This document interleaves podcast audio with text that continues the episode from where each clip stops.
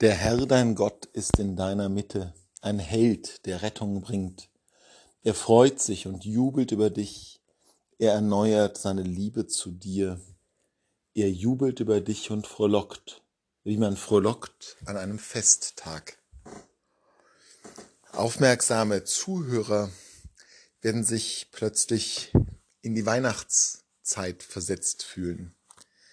Das ist ein klassischer Text aus dem Buch Zephania, der im Advent und in der Weihnachtszeit erinnert wird, gelesen wird. Das Fest Mariä Heimsuchung, das wir heute feiern, ist in gewisser Weise ein sommerlicher Widerhall des weihnachtlichen Ereignisses. Maria, daran erinnern wir uns, geht mit ihrem Kind zu ihrer Cousine Elisabeth, um ihr, die mit dem Kind Johannes schwanger ist, zu assistieren, zur Seite zu stehen.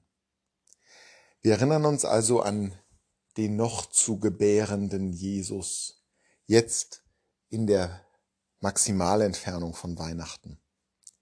Wie jedes Marienfest ist auch das Fest Mariä Heimsuchung ein Jesusfest in erster Linie. Maria spielt eine Rolle, es geht aber um Jesus.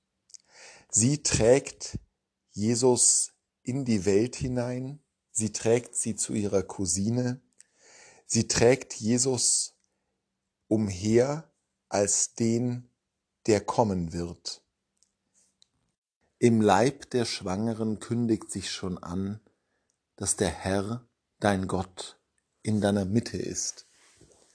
Und das macht ja Maria gerade aus, dass sie eben nicht sich selbst in den Mittelpunkt stellt, sondern den, für den sie den Weg in die Welt ebnet, den, den sie durch die Welt trägt und auf die Welt bringt.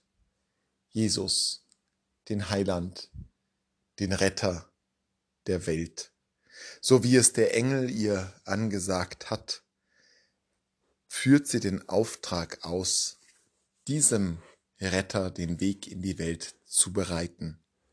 Ihr ganzes Leben, daran erinnert uns diese beiläufige Episode des Besuchs bei ihrer Cousine, ihr ganzes Leben ist ausgerichtet darauf, dass Jesus in diese Welt kommen kann.